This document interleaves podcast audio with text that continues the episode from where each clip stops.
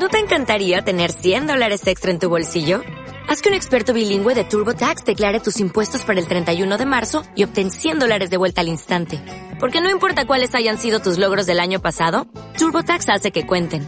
Obtén 100 dólares de vuelta y tus impuestos con 100% de precisión. Solo con Intuit TurboTax. Debes declarar para el 31 de marzo. Crédito solo aplicable al costo de la presentación federal con TurboTax Full Service. Oferta sujeta a cambios o cancelación en cualquier momento. Geekers Podcast. Bienvenidos al cuarto capítulo del podcast. Acá les habla Rod, el amante del anime y o casado o de novio con el anime. Eh, hoy es un día especial porque vamos a hacer especial Dragon Ball.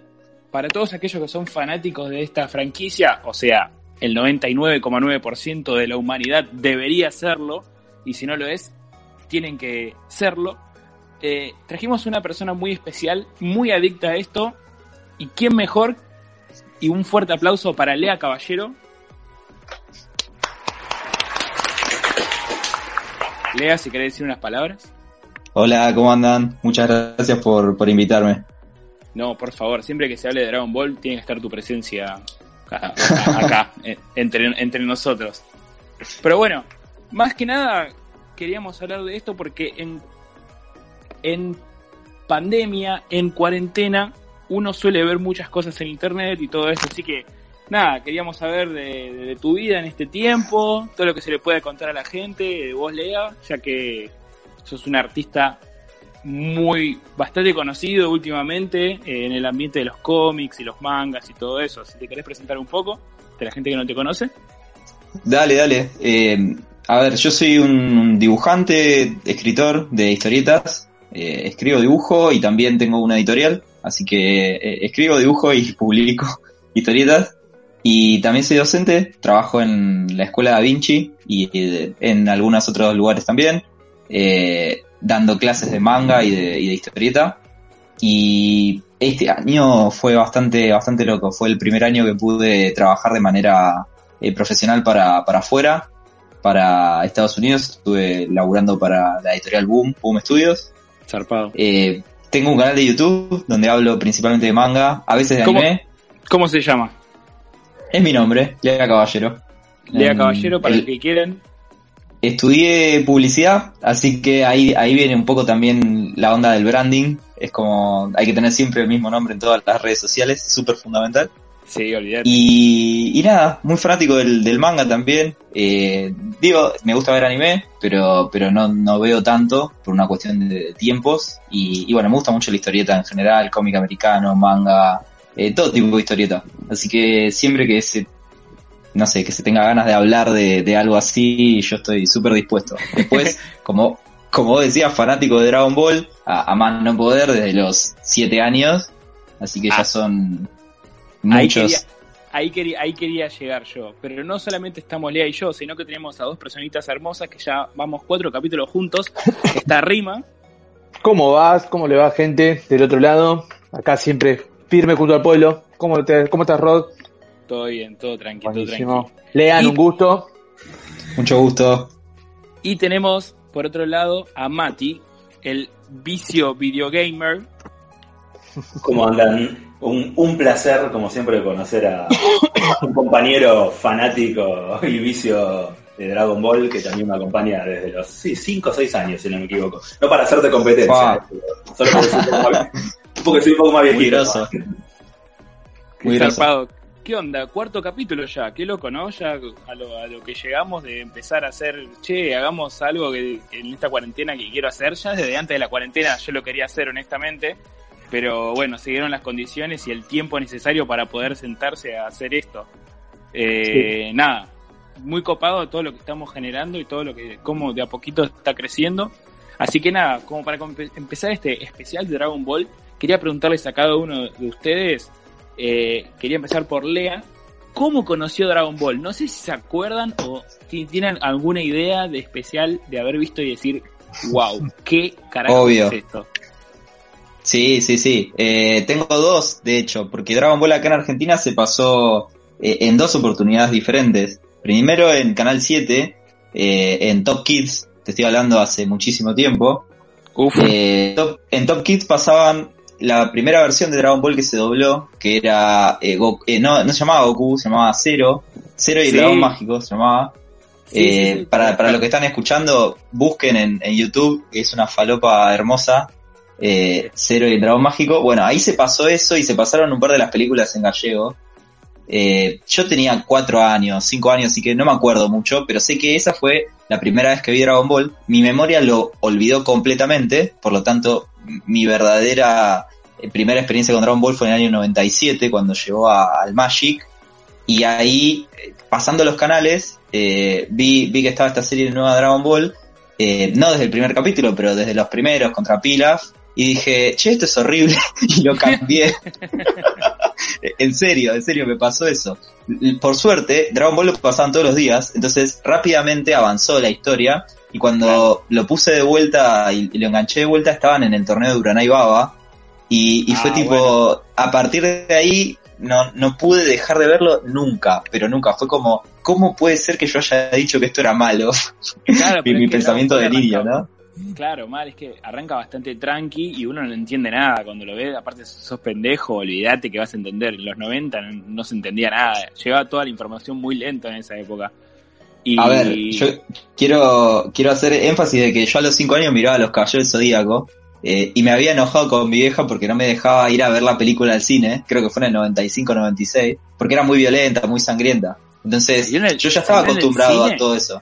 Sí, sí, sí, la, la de, mm, era la tercera película, creo, no, no me acuerdo bien ahora cuál de todas, Los Caballeros del Zodíaco contraatacan, salieron en el cine y, y no me dejó ir mi mamá a verla. Pero yo ya estaba acostumbrado a ver a tipos peleando sangre y todo eso, pero Dragon Ball el original no era eso. Dragon Ball al principio era comedia, era muy infantil. Se todos de risa.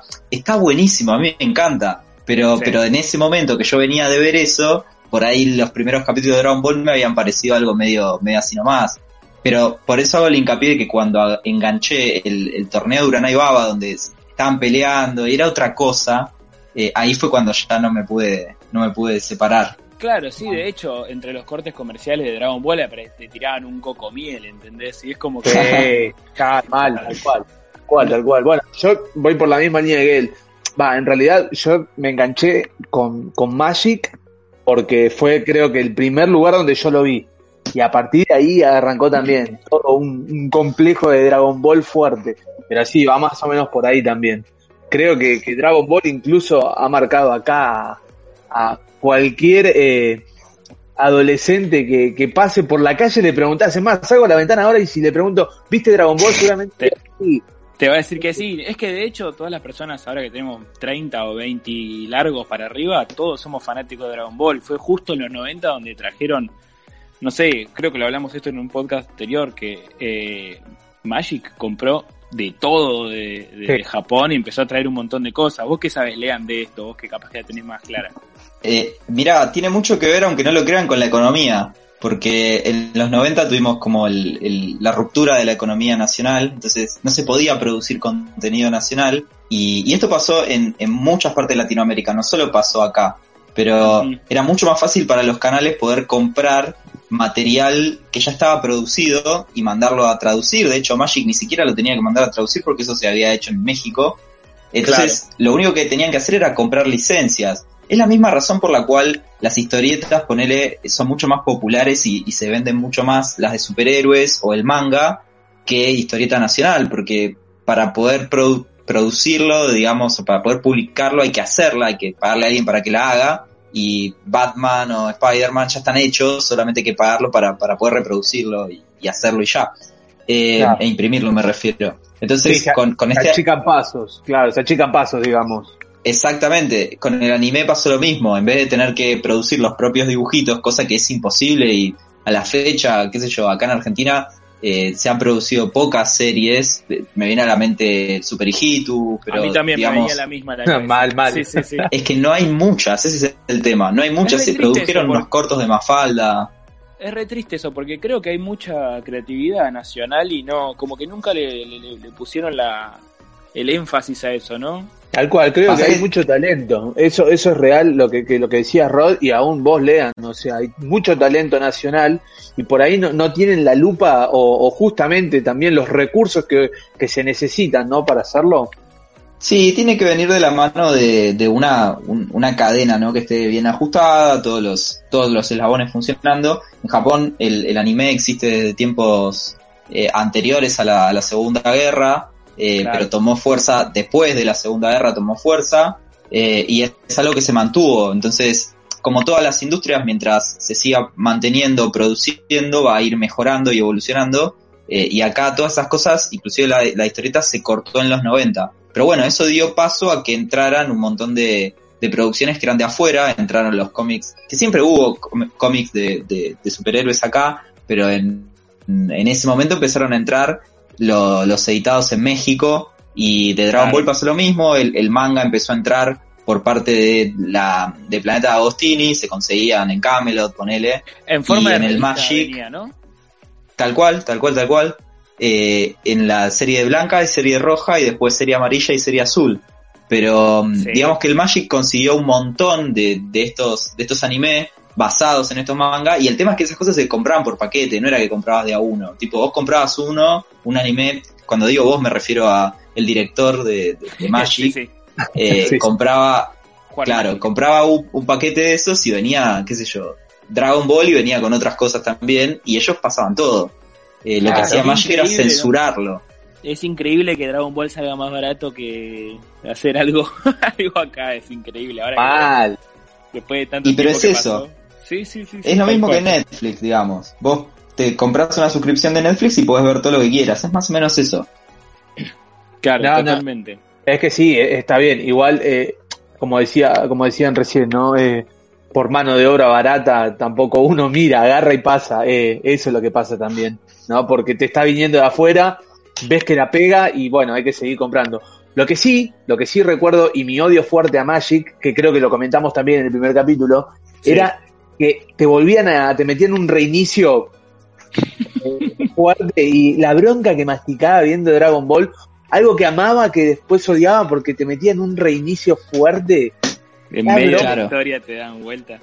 Sí. Pero eso es como problema de primer mundo, porque nosotros en Japón se veía un capítulo solo de Dragon Ball por semana, por lo tanto nunca tuvieron ningún corte en la emisión. Se, se emitió durante 10 años seguidos un capítulo a la semana, como nosotros vimos Dragon Ball Super cuando, estaba saliendo. Claro. Pero acá veíamos Dragon Ball los siete días de la semana, era una locura. O sea, era insostenible, no, no llegaban a doblar los capítulos con tanta velocidad. Entonces sí, obviamente, pero el reinicio, a mí el reinicio me salvó la vida en realidad, porque la mayoría lo ven como algo re malo y yo lo entiendo, pero por otro lado, si no hubieran reiniciado, yo jamás hubiera visto los primeros capítulos de Dragon Ball, porque como te dije, arranqué la serie desde Uranai Baba, después sigue un montón la serie, pero en algún momento yo necesitaba que frenaran y volvieran a pasar desde el principio para poder verla entera. Eh, así que sí, es un amor y odio. Es que sí, totalmente, porque ahora eh, de grande lo siento como nostálgico eso de, qué sé yo, en la parte de Dragon Ball Z cuando aparecía Trunks, que nadie sabía quién era, eh, mataba a Freezer de un segundo a otro y decís, no puedo creer lo que está pasando, y el otro día te tiraban Raditz de vuelta, ¿entendés? Sí, sí. Entonces es como que te quedas tipo, no, y ahora lo, lo, siento como, como un algo nostálgico de decir, uh, ¿cuántas veces habré visto Dragon Ball para poder llegar y era llegar a la parte de Trunks y decir, bueno, esta vez van a poner más capítulos y capaz que comprar... a mí, cuando aparecía por cuarta vez o quinta vez Raditz y ahí ya vos decías, bueno, pará, quiero saber qué pasa después. Pero. Claro, no, no, ahí ya sí es indefendible.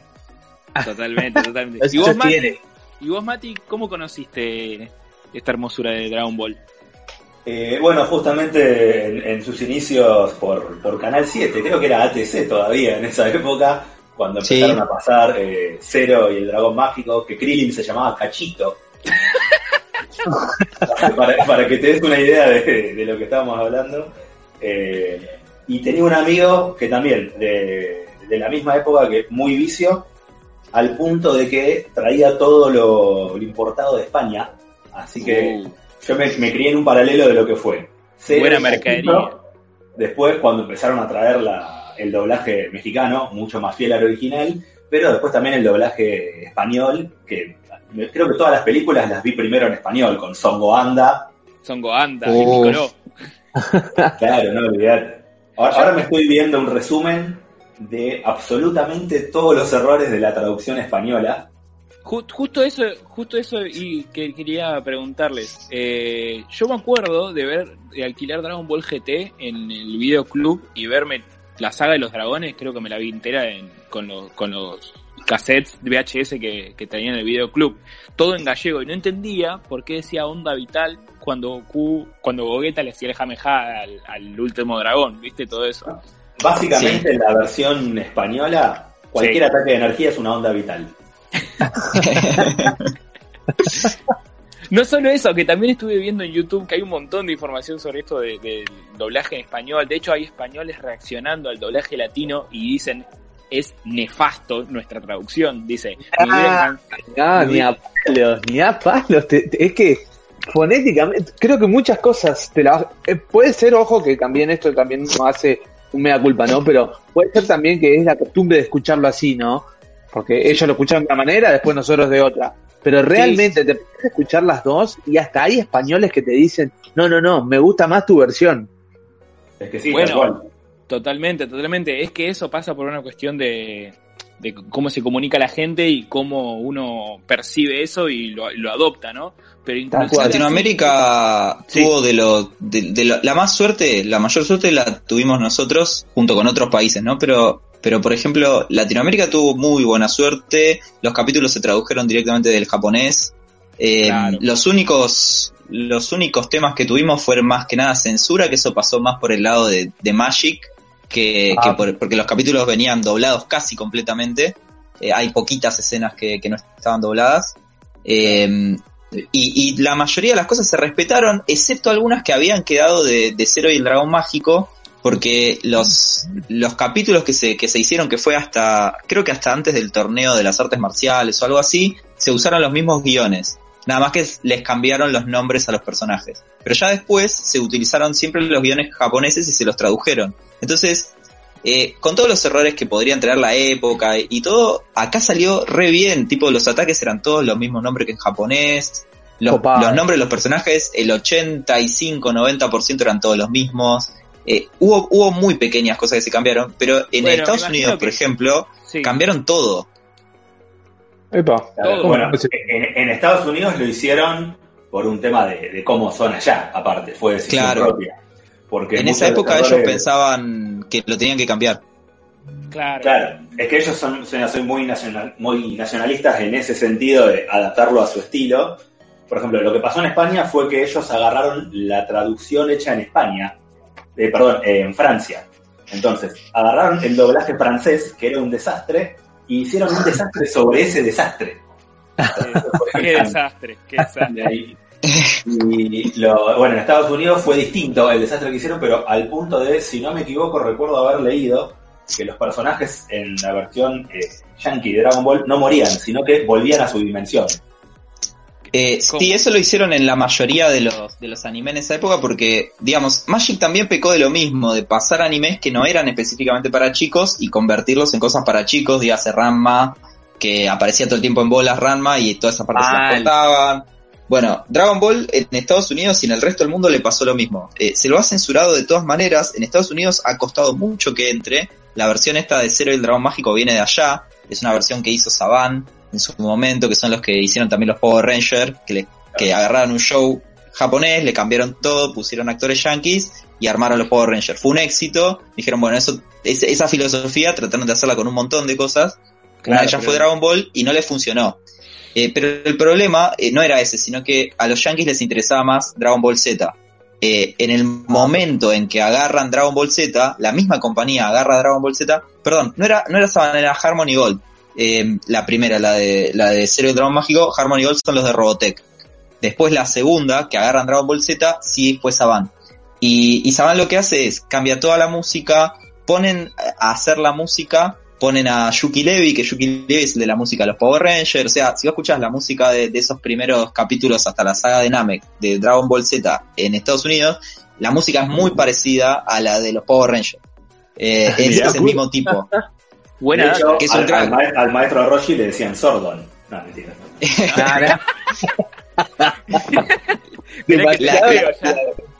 no, no, no, tanto no, tanto no, pero le cambiaron muchos nombres, eh, le, editaron un montón de cosas. La peor de todas era que no podían utilizar la palabra infierno, que tenían los guardianes del, infierno en la, en la remera, viste que decía Hell, los ogros, y se lo cambiaron por Home for Infinite Losers, o sea, la H la ah. convirtieron en la H era igual, pero después la E la convirtieron en una F, una L, en una I, una porquería de esas. Entonces no podían mencionar el infierno, no podían mencionar que Goku iba a otro mundo, o sea, al, otro mundo, sino que mencionaban que viajaba a otra dimensión, que era eso lo que decían por ahí. Claro, la eh, así como, Bueno, así como eso, un montón de cosas a tal punto de que si, no sé, 50 capítulos los habían convertido en 30, por ponerte un ejemplo, de tanto recortarlo. Claro, Sin embargo, Dragon Ball es tan grosso, es tan, eh, es tan atemporal y, no, no, no es, para mí trasciende al anime, que con todas estas cosas que le hicieron igual, los pibes allá lo amaron. O sea, no se fijaron nunca en, toda la censura ni nada porque no sabían que era una cosa que venía de Japón y no tenían ni idea. Entonces, no pudieron, ni siquiera de esta manera, haciéndole esas atrocidades a Dragon Ball, no pudieron, eh, eso, eso no impidió que la gente lo amara. Por eso digo que nosotros tuvimos mucha suerte porque nos llegó lo menos adulterado posible, pero aún si nos hubiera llegado completamente adulterado y todo recortado y con los nombres cambiados, yo creo que nos hubiera encantado igual. No, hay manera de que Dragon Ball no te encante. ¿Te hubiera gustado que se llame Cachito? Eh, no me hubiera supongo que no me hubiera molestado. Igual esa versión justo no fue la que tuvo éxito allá. La versión que tuvo éxito fue la, la segunda. Que ellos lo que hicieron fue directamente obviaron todo Dragon Ball y pasaron Dragon Ball Z. Entonces, en el ah. segundo, tercer capítulo, el protagonista se moría. Tipo, Goku lo mata a Piccolo con Raditz y los chavales se volvieron locos. Dijeron, ¿qué, ¿qué pasó con esta serie que al quinto capítulo se muere el protagonista? Claro, ¿dónde, dónde está mi He-Man inmortal? Claro. Claro. Ellos, venían acostumbrados a eso, Claro, exactamente, eso fue muy importante, aunque no lo creas, porque venían acostumbrados de las tortugas ninja, los, bueno, los Power Rangers, eh, He-Man, los Thundercats, que eran capítulos unitarios, tipo vos te podías perder un capítulo y no pasaba nada, y en Dragon Ball no, si te perdías un capítulo no entendías lo que venía. nada, claro. Y, y eso les voló la cabeza. Es como... Aprendieron lo que es un guion, tipo, ah, los dibujitos también pueden tener guion. claro, bueno, son palabras mayores igual para hablar de Dragon Ball guion. Pero bueno. Claro, bueno, sí. Eso también. No, pero bueno, pero es una historia un poquito más guionada. A ver, recordemos que sí, sí, sí. mantuvo multiversos que hicieron después porque hasta es más, le quisieron buscar una, una historia a Skeletor y hicieron también un falso Skeletor. Bueno, hay un montón de cosas que si vos lo veías bien y si no lo veías también, es como que está perfecto. Lo veías y punto. Dragon Ball no, es como decís vos, o sea, sigue una historia y que por ahí te la, te la arranquen contando desde la mitad es complicado. Con respecto al guion, yo también quería hablar el tema de qué onda el guion de Dragon Ball, desde que arranca hasta que termina. Honestamente, a mí, desde que arranca Dragon Ball Z hasta la saga de Freezer me parece perfecta. O sea, me parece como que arranca y termina y es obvio que Akira lo iba a terminar ahí, ¿no? Ese es un rumor que nunca se confirmó. Em, yo también lo creo, eh. ojo, si yo me tengo que poner en la piel del chabón, para mí el chabón debe haber querido terminarla un montón de veces Dragon Ball, tipo un montón. Pero el tema es que con... cerrarlo, ¿no? Sí, yo creo que sí, porque encima Toriyama había, venía de hacer Doctor Slump, la, la serie anterior, con esa serie se había convertido en millonario y en una leyenda allá en Japón. O sea, no tenía la necesidad de hacer otra serie. El tipo eh, simplemente allá porque trabajan y es su manera de ser. Eh, si yo me hubiera vuelto millonario con Doctor Slam, no hubiera creado Dragon Ball, te soy sincero. Pero, claro, me hubiera retirado a, no sé, a disfrutar de la vida. Pero, exactamente. Pero, pero bueno, el chabón siguió y después se terminó convirtiendo en una víctima de su propio éxito porque Dragon Ball siguió y siguió y siguió y ya no había manera de, frenarlo. El punto de mayor éxito... Sí, sí. Decime. Ah, bueno. No, digo... puede ser... Arrancado, dale. Eh, para redondear nada más, el punto de mayor éxito fue Namek y por eso es que la mayoría pensamos eso, que, que, la tendría que haber terminado ahí. Eh, yo creo que hubiera sido un gran final, incluso si Goku se moría hubiera sido un re gran final. Bueno, de hecho, eh, esto sí lo dijo Toriyama, él quería matar a Goku. Eh, por eso lo hizo en reiteradas ocasiones y estaba se vio obligado a hacerlo volver por la presión de la gente barra productores. Claro, em- yo la verdad es que no, no lo sé y no puedo afirmarlo, tipo, no, no lo puedo, no lo puedo decir porque no leí en ningún lado donde lo haya dicho, tampoco leo todo lo que dice Toriyama. Sí sé cómo funciona el sistema de manga en Japón y es que funciona por encuestas, si la serie es popular sigue, si la serie deja de ser popular se cancela. Digamos, es básicamente eso. Eh, los autores son tan grosos. Eso también con respecto a con Gohan.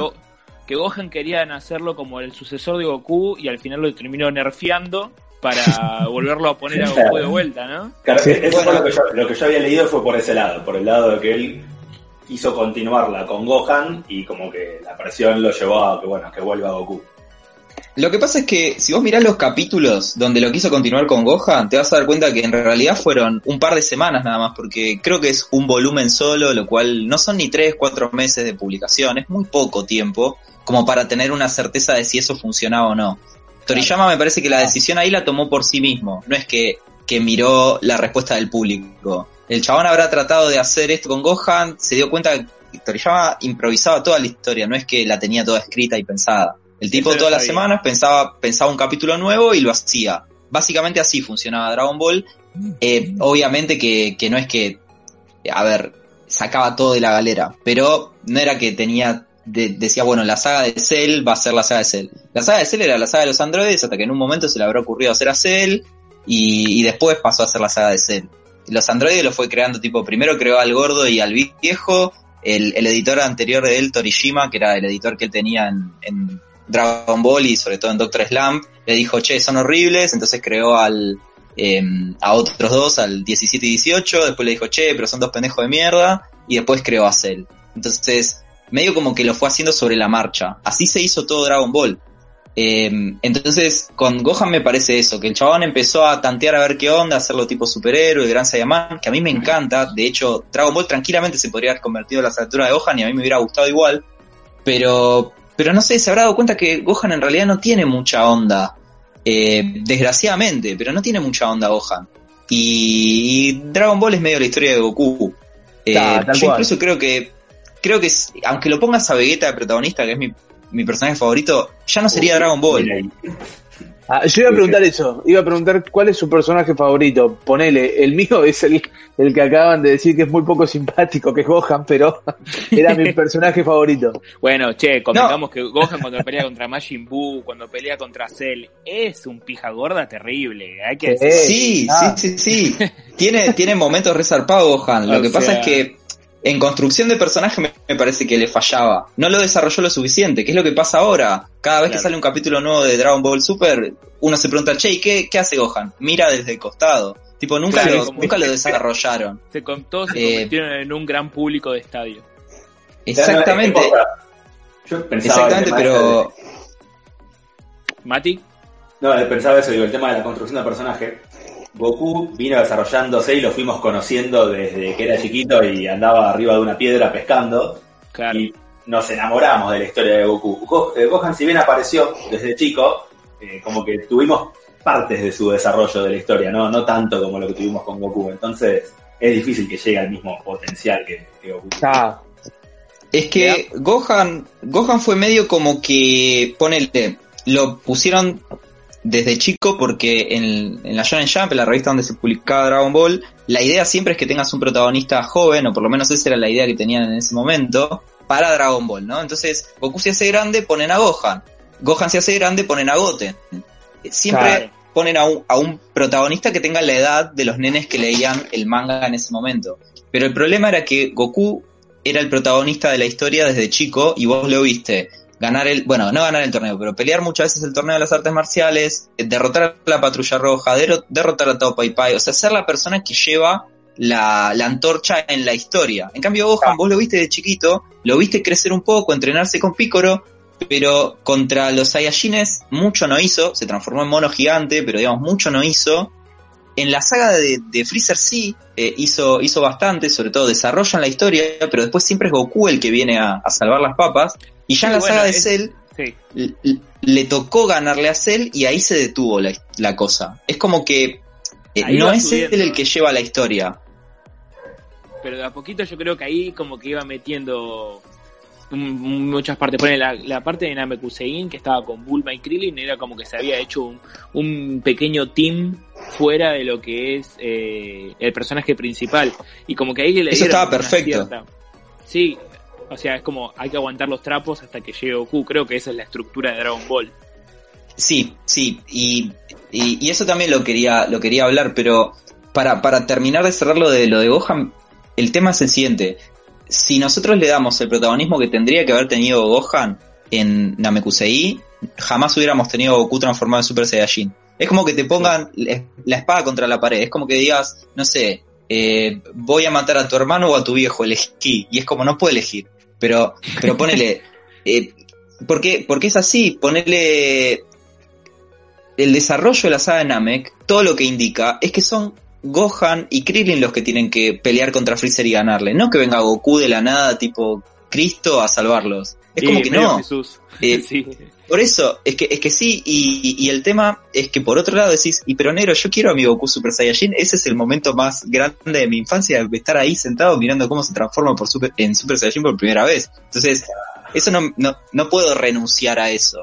Pero por otro lado, eh, eh, la decisión de Toriyama de meterlo a Goku y que Goku sea el, héroe y el salvador, termina por sacarle lo, lo, que se habían ganado durante toda la historia. Fueron ellos los que fueron a Namekusei y bancaron los trapos. Entonces, eh, medio como que los caga. Tipo, el, autor de la historia les dice, bueno, ustedes llegan hasta acá. No está mal, pero por otro lado, eh, perdés esa, esa cuestión de, che, me parece que se merecían ellos un poco más en esa, en esa historia. Dieron hasta donde les daba, ¿no? Hasta donde pudieron. sí, obvio, pues son bastante mucho menos fuertes que lo que es Goku, esos power-ups sacados de la galera, como dijiste vos. Eh, pero con respecto al guion, eh, yo creo que siempre hay como personajes que, eh, hablando de Dragon Ball Z, ¿no? que siempre ayudaron a que Goku llegue a tal cosa. Sí. Vegeta aguantando los trapos. Mr. Satan en la saga de Majin Buu es muy importante. O sea, un personaje que no da dos pesos se logró que sea el salvador cuasi del, del universo, ¿no? Se ganó el título que tanto que tanto presumía y estuvo bueno, eso fue un, fue un guiño copado que tuvo ahí Tori de, cuando él que alargaba de hacerlo, mira, ahora lo exposta. Sí, sí. Igual sigue siendo un personaje que no me gusta, ¿eh? realmente es un personaje que ah, no lo banco para nada. Yo, iba a decir todo lo contrario. Yo iba a decir todo lo contrario. Yo iba a decir que obviamente no. El lugar número uno es indiscutido para Vegeta en mi vida. Es como. Es el, puesto número uno, dos y tres. Pero mis otros personajes favoritos de Dragon Ball son el Majin Buu gordo y Mr. Satan. Tipo. en serio, eh, en serio. Me parecen geniales. Me parecen que cuando todo el mundo se queja de la saga de. Cuando todo el mundo se queja de la saga de Majin Buu. Que, que tiene un montón de errores y todo eh, a mí lo que me pasa es que cada vez que vuelvo a leer el manga en esa parte, sobre todo, porque el anime está muy estirado, pero cada vez que vuelvo a leer el manga, noto cómo Toriyama ya le chupaba todo un huevo y había vuelto al humor y a la estructura de historia de eh, la serie cuando recién había arrancado. Y, y yo soy un fanático de todo Dragon Ball, tipo, a pesar de que cuando era muy niño no supe distinguir lo, hermoso que eran esos primeros capítulos de Dragon Ball, eh, la realidad es que amo todo Dragon Ball. Entonces, leyendo la saga de Majin Buu y dándome cuenta de los errores que tiene, está todo bien, pero de lo mucho que el chabón volvió a las bases, a las raíces, lo mismo que pasa con la, batalla de los dioses, que vos la ves y son ellos cagándose de risa con, con beats. Entonces, eh, ver eso me hizo, me hizo entender eh, que, bueno, yo igual ya me gustaban desde antes estos personajes, pero me hizo entender que son muy importantes para, para ese tono. Son personajes que son más de Dragon Ball que de Dragon Ball Z. Mr. Satan sobre todo. Mr. Satan es un tipo que podría haber aparecido en el primer torneo de las artes marciales, el primero de todos. Totalmente, sí, sí, sí, peleando contra el boxeador ese que peleaba Goku o contra el vampiro también en, el otro momento de Dragon Ball que pelean contra un par de Frankensteins ahí. En el, torneo de Naibaba, justamente. Sí, ahí tipo, tranquilamente puede haber aparecido el payaso ese. Pero creo que le dio un buen giro Mr. Satan. A mí me gustó. Rima porque dice que no. No, no, creo que siempre es un personaje que cuando lo vi desentonó, o estás en un momento crítico atrás de escondido una piedra y por ahí tirando un chiste que no, no, no me gustaba. Pero realmente era un personaje que para mí eh, eh, era como que me chocaba, ¿viste? Claro. Pero entra también, ponele, Sí. con, con otros personajes. Eh, creo que también, por eso te decía, ah, soy particular en esto porque ponele, sé que no es de los más queridos tampoco Gohan, es un personaje querido, pero no de los más queridos. Y, y ponele, yo a Vegeta lo tengo en un tercer lugar. Ponele, eh, lo tengo segundo a Goku antes que a Vegeta, pero obviamente pero es por un tema afectivo, creo. Sí, Pero yo, eh, si tengo, que, si tengo que nombrar a tres, es también primero, coincido con Lea, Ve- Vegeta ahí arriba, por lejos, que para mí durante muchos años fue Vegeta, no Vegeta, porque lo, lo, lo leí así en el manga y lo llamaban así en la versión española. Entonces, y, y en japonés, en japonés Bechita. Vegeta. Ese. Y después siguen eh, Piccolo y Krillin. Piccolo es muy Ah. buen personaje. Muy buen Ey, personaje. Sí, ey, sí. Por favor, hablemos de Piccolo. Chabón se cargó, se cargó a un pibe ahí re papá segundona full. Se lo tiró ahí y dijo, bueno amigo, tu papá se murió, te voy a, la, voy a, la voy a pilotear porque se vienen unos bichos re gigantes y vos sos la única salvación, ¿no? Más o menos, ¿eh? Aparte, Piccolo también tiene un montón de desarrollo, porque si lo pensamos, él viene De Dragon Ball. Claro, la primera pelea grosa que tuvo Goku en Dragon Ball contra Piccolo Daimaku, que sería en cierta forma el padre, El padre, claro. viene, tiene un desarrollo también bastante largo. Cuando apareció por primera vez en el torneo que marca, digamos, la diferencia entre Dragon Ball y Dragon Ball Z en el anime, a mí me voló la cabeza, fue como, no, este es el hijo, y, o sea, sabía que se venía lo épico. Claro, y Sí, después sí, termina sí. siendo amiguito y a mí me gustó eso. A mí me gustó que tipo sea correlativa a la historia y no le dé como un corte profundo y que arranque. Que eso es lo que sentí, por ejemplo, entre la saga de Dragon Ball hasta Majin Buu, hasta perdón, hasta Cell y que arrancó Majin Buu, o sea, un hechicero lo hizo, ¿no? O sea, es como ¿cómo pasamos de esto a esto? Eh, un hechicero lo hizo. Fin.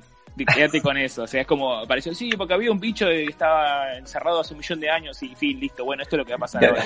Es que lo gracioso es que literalmente un hechicero lo hizo porque Sí, y Mini eran hechiceros. hechicero. lo dije, lo dije y lo pensé, dije, ah, pará, de verdad pasó esto, de verdad, un hechicero lo hizo literalmente. Pero bueno, estos son producto de la, de la, de la, de ir haciéndolo día a día, ¿no, Lea?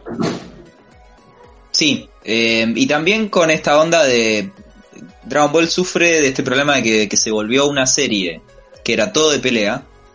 Eh, Entró en el problema de las escalas de poder en donde un personaje le gana al otro si es más fuerte. Eh, si vos lo comparás con otros anime o con otros manga, tipo Hunter x Hunter es el ejemplo principal, donde los personajes no ganan por ser más fuertes, sino por, por utilizar la mejor estrategia o, o encontrar la mejor manera de, de enfrentar al otro personaje. Dragon Ball es todo lo opuesto. Entonces, eh, en Dragon Ball, para poder ganar, te tenés que transformar en algo más fuerte o entrenar y ser más fuerte. Y el enemigo que aparezca nuevo tiene que ser más fuerte que todos los anteriores. Entonces, eso te lleva a, un, a una escala en la cual Ah, que en la ya, cual ya no sabes qué hacer. En la cual Goku es un dios, literal. Claro, y, y vos ya no sabés qué hacer, porque bueno, y ahora que Toriyama habrá pensado, ¿y ahora qué carajo invento para hacer que, que estos pibes tengan a alguien contra quien pelear?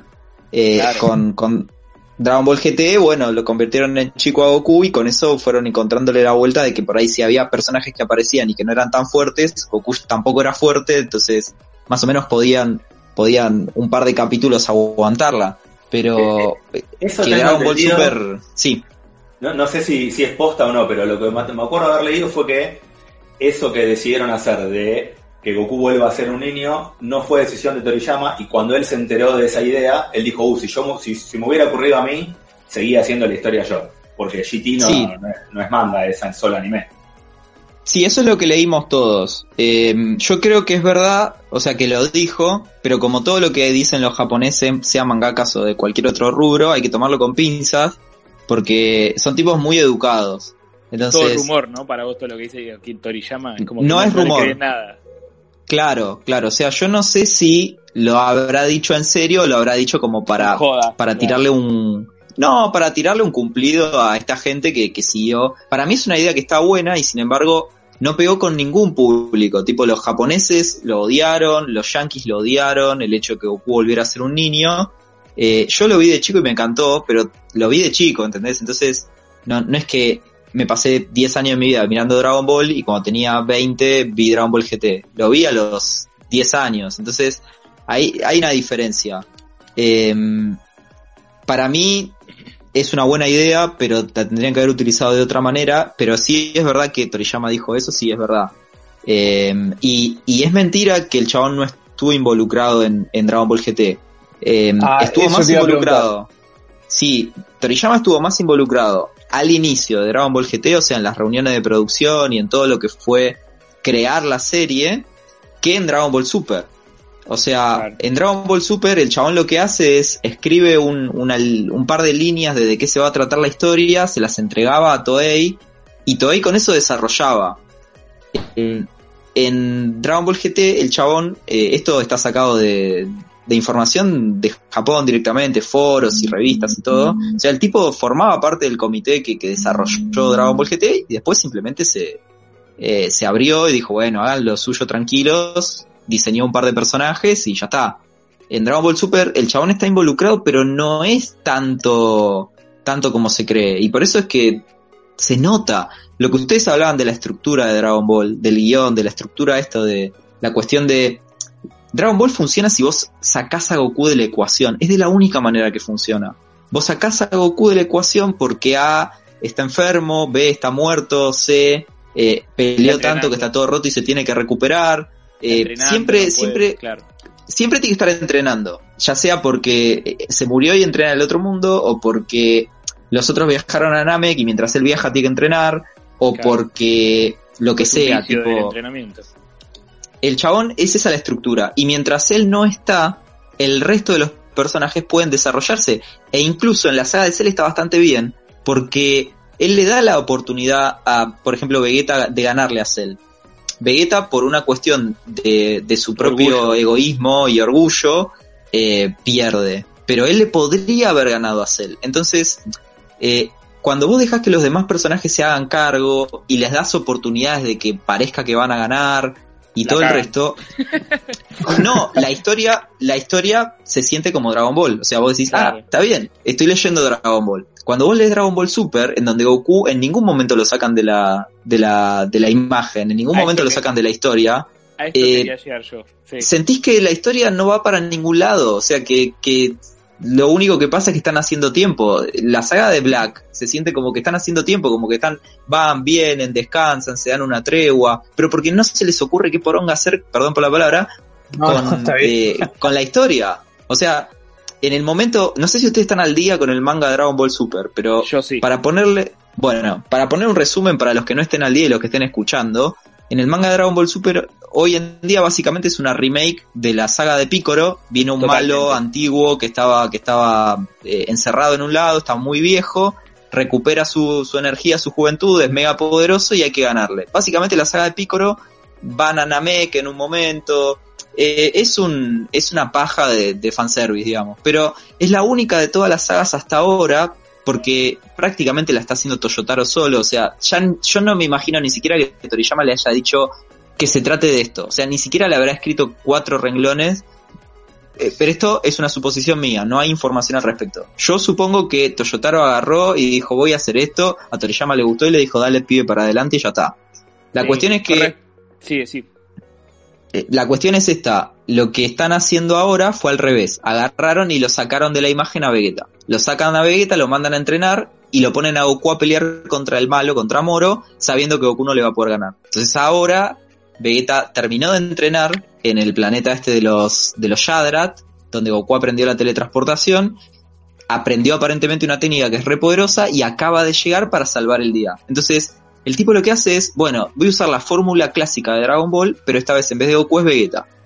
Y decís, bueno, está bien, es la, es la, es la Stacy Malibu con el sombrero nuevo, pero pero por pero por lo menos es, es la que yo conozco y no es esa, ese torneo de poder que, que no sabe que sirve para nada. Fue un, fue un desastre. Con respecto al Dragon Ball Super yo quería no solamente insultarlo porque no hay nada más que hacer eso, pero eh, en líneas generales eh, Dragon Ball Super arrancó muy mal encima desde antes de tener el manga arrancó muy mal eh, animado. ¿Se entiende? Sí. Ah, ok. Quería saber si estaban ahí. Em, sí, sí, sí. No solo mal animado, sino que también muy bajo presupuesto, todo en general. Y me sorprendió mucho. Yo... No, ahí no, ahí no. Lo que pasó fue el tiempo, no el presupuesto. Totalmente, claro, eso. Claro. Toei no tenía pensado hacer una serie de Dragon Ball. Pero cuando salen la. No me acuerdo qué película fue, si la de Freezer o cuál o la, o la de los dioses, no me acuerdo cuál de las dos fue. La de, los, la de los dioses fue, que se fue a la mierda en ventas. Pero no, pero el tema es, ¿sabes por qué dudo? Porque las dos, tanto la, la de Freezer como la de los dioses, se llaman Dragon Ball Z todavía. Entonces me parece que Dragon Ball Super todavía no existía, ni siquiera cuando salió la de Freezer. El tema es que tiene mucho éxito la película y Toei dice, iba, en ese momento iban a sacar una nueva serie de Digimon. Y dicen, no, no, no, para, para, para, para, nueva serie de Dragon Ball. Le dieron un par de meses a la gente que, que, que son sus animadores y productores y dijeron, che, anunciaron la serie, o sea, son unos enfermos de la cabeza. No les dieron tiempo a trabajar y, y, se notó, pero no es una cuestión de presupuesto. En animación, la mayoría de los animes que salen de una, de una misma casa productora, ya sea de Toei, más, a menos que sean un, proyecto de muy bajo presupuesto, que puede pasar, que tengas un anime que no das dos pesos y bueno, le pones muy poca ficha, pero a un anime como Dragon Ball no le faltó presupuesto, lo que le faltó fue tiempo y la plata, digamos, vos podés agarrar, esto es, un ejemplo simple, ¿no? Vos podés agarrar a, no sé, el mejor chef del mundo, que, que es este flaco que les grita a todo el mundo, no sé, Gordon Ramsay, no sé cómo se llama. Sí, sí, bueno, sí, sí, Bueno, exactamente, vos lo agarrás, lo agarrás a ese y lo agarrás, me agarrás a mí. Y a Gordon Ramsay le das 10 millones de dólares, pero le das 5 minutos para hacer una, una comida o 2 minutos, y con esos 10 millones de dólares no va a poder hacer nada. Entonces, es más o menos eso. No es tanto una cuestión de presupuesto, sino como de tiempo. Pero, pero sí fue un desastre. Fue un desastre, fue un desastre, honestamente fue un desastre. Tanto la animación, yo creo que por la cuestión de la animación eh, había sido terciarizado ciertos capítulos y, y, hechos para ayer. O sea, te lo dan hoy y hacémelo para ayer. Y, Yo creo que ahí es donde se notó la, baja de calidad visual, pero después también, en contraposición a eso, tenés escenas de combate con un nivel de animación y fluidez que nunca se había tenido anteriormente en otras peleas de Super. Al final, sí. En el torneo del poder apareció nuestro amado dibujante que hizo la saga de Cell, que todos amamos. Eh, ay, se me fue el nombre. Eh, bueno, un, animador que dibuja muy parecido a lo que es la saga de, de Cell y la partió mal.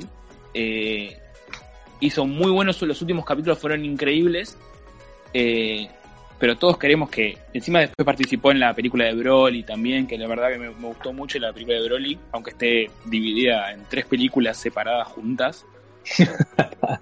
Eh, y sí, porque la, película, perdón, la película de Broly es la película de Bardock el OVA de Bardock, eh, la, película de Janemba y la película de otra más que no, me acuerdo. Son tres películas que son exactamente esas tres fusionadas. Ah, y la película de Broly clásica. son como esas tres películas fusionadas en Broly. A mí me sirvió, yo lo vi, la animación me pareció increíble, me pareció que, que le pusieron ese amor que sentí que en Dragon Ball Super no tuvo por el tema de tiempo o lo que fuere. Sí, sí, eso, eso es real, es una...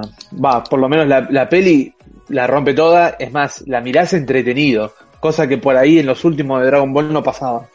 Y lo Algo que, tiene que ver ahí es el director. El director de la película, que ahora no me, no me sale el nombre, pero eh, digamos, el tema es cuando vos le das una peli a un director, eh, la mayoría de los animadores hoy en día trabajan fuera de los estudios, o sea, son eh, freelancer. Entonces, depende mucho del director venir y agarrar a sus amigos animadores y decirle, che, venís a trabajar conmigo a la película. Entonces, ah. con este chabón lo que hicieron fue eso.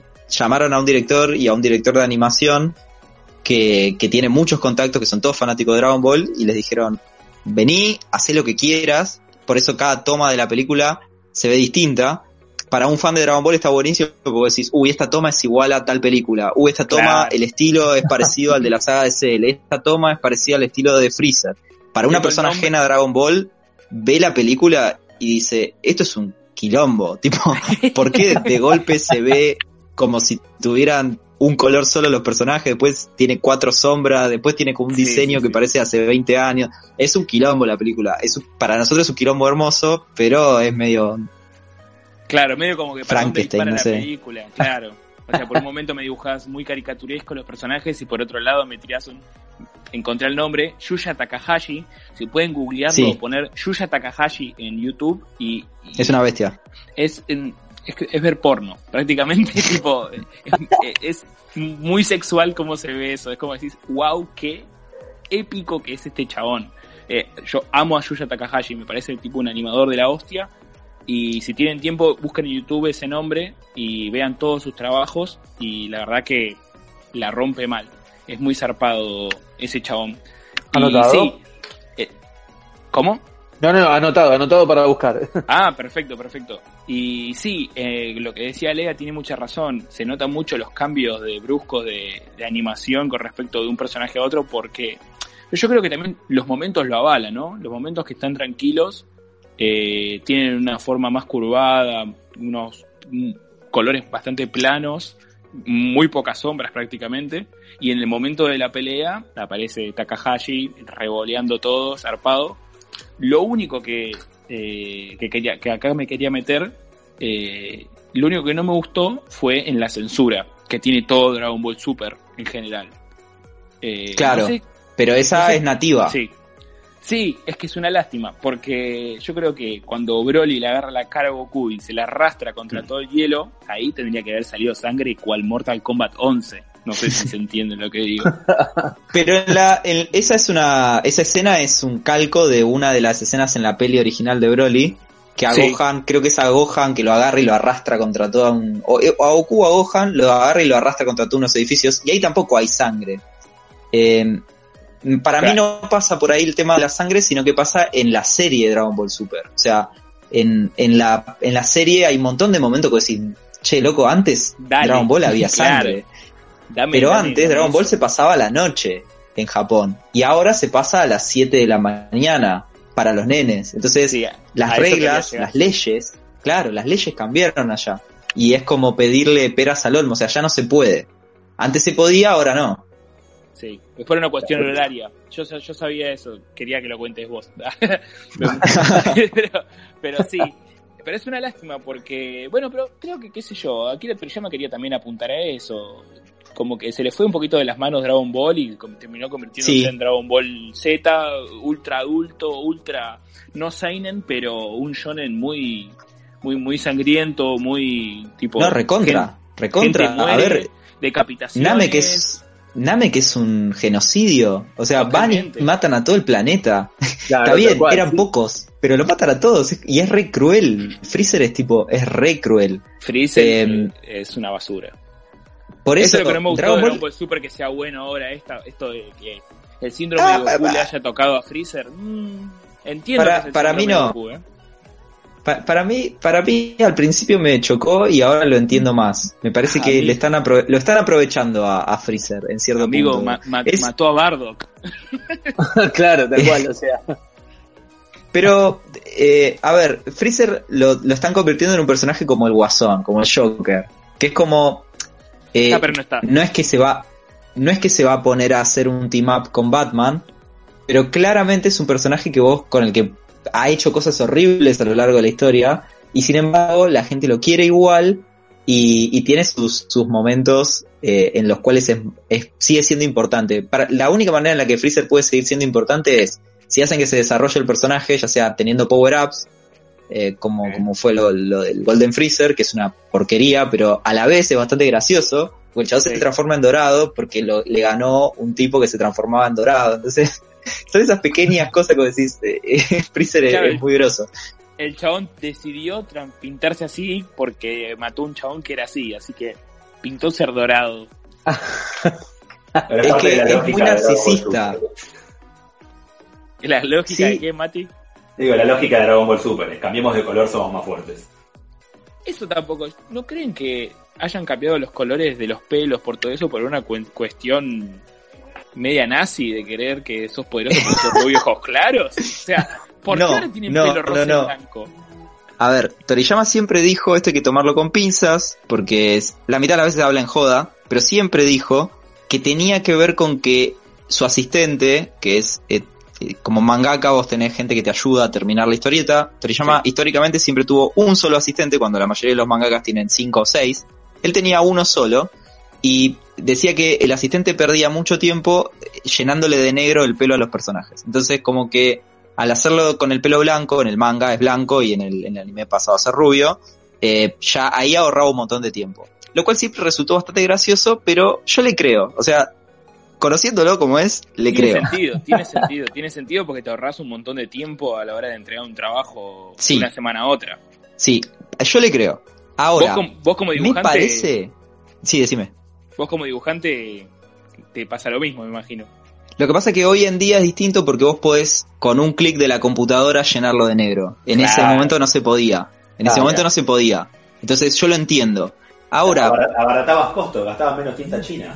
Sí, Claro. abaratás costos, tiempo. El tiempo en un mangaka es fundamental porque ellos entregan su obra todas las semanas. Entonces, eh, laburan como castores. Es, es imposible. El, el laburo de mangaka es imposible. Solamente lo pueden hacer ellos. Pero después, hoy en día, y esto es una opinión absolutamente personal, quiero dejarlo muy en claro. No lo leí en ningún lado ni nada.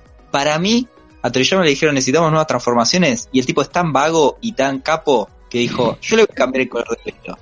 Eh, voy a hacer eso. O sea, obviamente el, el modo Dios le cambió la musculatura, es un poquito más flaquito Goku, pero si ustedes se fijan, Toriyama ya de por sí dibuja hoy en día a los personajes todos flaquitos. O sea, no es que eh, le cambió el cuerpo a propósito, es como Sí. él dibuja hoy en día. Claro, sí, es, sí, sí. es su estilo actual, sí, sí. Entonces, para mí lo que hizo fue, le voy a cambiar el color de pelo a ver si me dejan. Tipo, total soy Toriyama. Si pasa... y pasaron todas. Tipo, le cambió primero a rojo, después a azul, ahora a blanco. Dijo, yo voy a hacer eso. Y si pasa, pasa. Debo decir que el, el power up que más me gusta es el Ultra Instinto. Y debo decir también que lo último que estoy leyendo de Dragon Ball, siempre espero que sea 25 o 21, no me acuerdo en, en qué momento sale el capítulo, pero espero que salga el capítulo. O sea, estoy emocionado por leer un nuevo episodio de Dragon Ball Super. Eso nunca me había pasado, porque yo leí todo Dragon Ball Super y se siente que está todo forzado para apurarse rápido para arrancar la nueva saga. Sí, Eh, si bien le arregla un par de cosas, un par de errores que tiene eh, el anime con respecto a las peleas, a, lo- a la, la diferencia de poderes. eh, cuando pelea contra Kefla, Gohan y Piccolo pelea contra Kefla. Gohan creo que pelea contra Kefla. En ningún momento Goku se convierte en Ultra Instinto para, para, para vencerla. O sea, son cosas que vos decís en el anime. Creo que nunca aparece el Teletubby que tira, que tira corazones tampoco. o sí aparece, pero no, no le dan tanta importancia como le dan en el anime. Que eso fue un nefasto, nefasto fue. Eh, y todo eso. Pero creo que ahora Dragon Ball Super está teniendo un giro que me está gustando mucho como fan. Y creo que a muchas personas les está pasando lo mismo porque leo en la aplicación esta de, de la Jump eh, que podés leer los mangas eh, originales, oficiales, legalmente. Este, te tenés que apurar está- porque después los capítulos los sacan, ¿no? Lo- lo- Apenas lo sale lo tenés que leer. Sí. Claro, totalmente. Eh, creo que está teniendo como un giro más a la vieja escuela de Dragon Ball Z, no de Dragon Ball. Como que creo que el, nuevo jefe de Dragon Ball está haciendo. Yo soy fan de Dragon Ball y quiero hacer Dragon. Yo soy fan de Dragon Ball Z y voy a hacer Dragon Ball Z. Y no me van a apurar en esta vez. Y se nota la diferencia de la de, de, de cómo lleva la trama, ¿no, Lea? Sí, eh, principalmente es esto que te digo. Eh, Dragon Ball Super no fue una idea de Toriyama, fue algo que le dijeron, che, lo vamos a hacer. Cuando salió Dragon Ball Kai le dijeron lo mismo, che, hacemos una continuación y en ese momento Toriyama no estaba interesado, entonces le dijo no, e hicieron Dragon Ball Kai. Tipo, remasterizaron, hicieron eso. Ahora, el chabón sí estaba interesado y lo hizo. Sí. Eh, pero, de vuelta, el manga de, de Dragon Ball Super nació como un producto tipo de, de promoción, onda, che, ya va a salir el anime, hagamos un manga, de hecho es medio ilegible, los primeros tomos son como un resumen, es una Sí. porquería, Sí, totalmente. literalmente es una porquería. Eh, bueno, sí, To- Toyotaro hace lo que puede, yo, yo creo que, que no, no puede más que eso, Eh, fue mejorando, pero Eh, hay, hay artistas mejores. Yo se lo hubiera dado al de One Punch Man, ponele. Ese chabón me parece genio. Ese chabón es un bestia, sí, sí, totalmente. Pero no, no yendo tan lejos, creo que vos lo dijiste en uno de tus videos de YouTube, el del especial de Shamsha. Sí. Eh, se llama... Dragon Garou Lee. Ese, Dragon Garou Lee. Ese man es un bestia. Literalmente estaba dibujando Dragon Ball. Bueno, eh, Dragon Garou Lee es, eh, hace lo mismo que, que Toyotaro, que es que le copia el estilo a Toriyama, pero lo hace mejor y, agarra el estilo de la mejor época de Dragon Ball. En cambio, Toyotaro, a ver, la diferencia es que Garou Lee es fanático del manga y Toyotaro es fanático del anime. Entonces, Toyotaro copia el estilo de, Dragon Ball Z del anime. Claro. Y Garou Lee te hace un manga. Esa es la diferencia. Garou Lee es un mangaka y Toyotaro no. Sí, para los que no, para los que no saben, Dragon Garou Lee es el artista que hizo el especial de Yamcha, que lo pueden conseguir en Ibrea, en las revisterías. Eh, sí, la vez que me reencarné como Yamcha, se llama. Ahí está, se llama así. Es buenísima. es un pibe común que es fanático de Dragon Ball, que por un, tiene un cierto accidente y se despierta en el universo de Dragon Ball sabiendo que está en el universo de Dragon Ball, pero no se despierta como ni como Goku ni como Vegeta, sino que se despierta como Yamcha. Entonces vos ves toda la estructura de la serie basada desde el punto de vista de Yamcha, pero con una especie de yendo a entrenar las cosas que entrenaba Goku, pero esta vez entrena Yamcha. Es muy divertida, es muy graciosa y es muy Dragon Ball también. Eso es lo que está bueno. Es hermosa, es hermosa, tiene giros en la trama. Sí, eh, totalmente.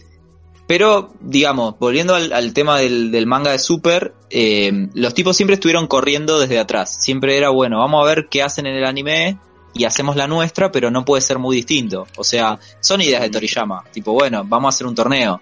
Eh, Ok, lo desarrollaron, pero vos lo lees y te das cuenta que el chabón lo quiere terminar lo antes posible, que ya no aguanta más para arrancar la próxima saga que la va a hacer él. Tipo, Totalmente. Se nota, se, nota. Se nota, se nota a leguas. Así que nada, gente, les recomiendo que leen Dragon Ball eh, Super.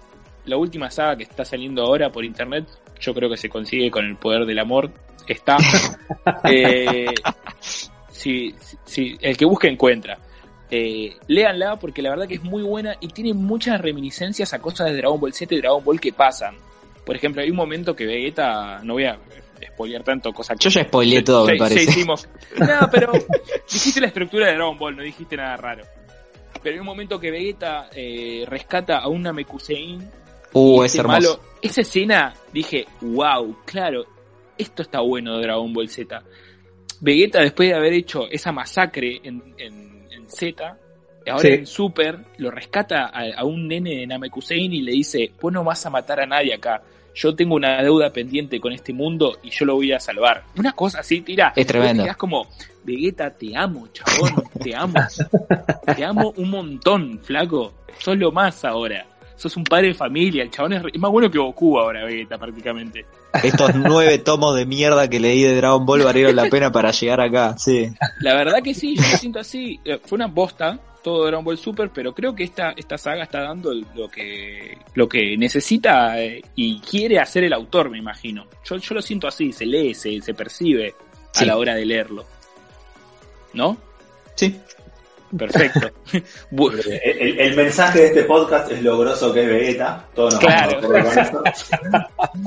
Todos sabemos a Vegeta. Vegeta es el líder. Vegeta es el, lo más. Pero bueno, gente, igual mi preferido es Trunks del futuro. Eh, data.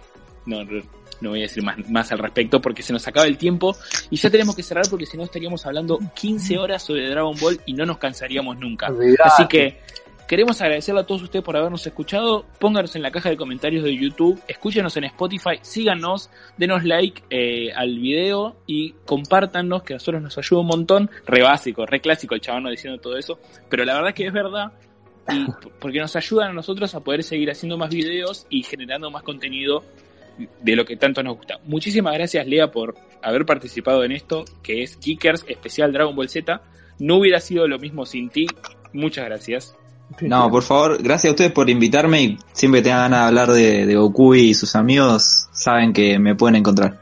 Bueno, a partir de ahora Geekers va a formar parte de Lea. Ah. Ahora todos los días se podía hablar de Dragon Ball.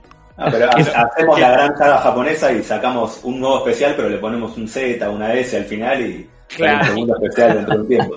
Geeker Z le tiramos ahí. Podría llamarse el podcast este, Geeker Z, ¿eh? Geeker Ball Z. Geeker Balls no es muy comercial. Ey, salió la película del oso, no puede salir Geekers Ball Z. Tal cual. Tranquilamente. Tal cual. Tranquilamente. Rima, ¿tenés algo para decir para cerrar esto? No, bueno, lo único que voy a agregar es que también, como del otro lado se busca absolutamente todo por Google, eh, no busquen la película de Dragon Ball, lean, creo que en esto va a estar de acuerdo. Estamos hablando de Dragon Ball Evolución. Sí, por favor, no Uh. ¿Sabes que yo, yo tenía una gana de hablar de eso? Así que si algún día quieren hablar de Dragon Ball Evolución, Mirá, si les parece, en el próximo especial de Dragon Ball hablamos de los derivados. Todo lo que es Claro. manga y anime, nos vamos a videojuegos, a películas. Dragon no Ball AF. tal vez, claro. Hay, hay material de sobra. Sí, sí. para hablar de Dragon Ball horas y horas y horas. Sí, no, eso desde ya. Pero es, es una cuestión obvia y lógica. Hoy tanta data junta que no la tenía, que fue algo muy grosso. Así Sí. que, que bien ahí. Muy zarpado, muy zarpado. Mati, No, muy, muy bueno todo, realmente había información posta, como dice Rima, con la Game Boy que no tenía, siendo que soy fanático casi de la cuna de Dragon Ball, pero creo que es, es lo que hace grosso Dragon Ball, que podés hablar un montón y te, te da siempre para más. O sea, realmente, hablando de películas, nos ponemos a hablar de videojuegos, derivados y hay banda, así que posta, es un mundo para que ese 0,1% que nombramos al principio que no conoce Dragon Ball, che, no te lo pierdas. Tal cual. ¿quién no puede no conocer Dragon Ball, por favor? Pero bueno, hasta acá llegamos. Esto siendo el capítulo 4 especial de Dragon Ball Z, Dragon Ball Super y Dragon Ball y Dragon Ball GT y así puede estar diciendo versiones distintas de Dragon Ball. muchísimas, muchísimas gracias a todos por habernos escuchado. Esto fue Geekers y nos vemos el próximo capítulo.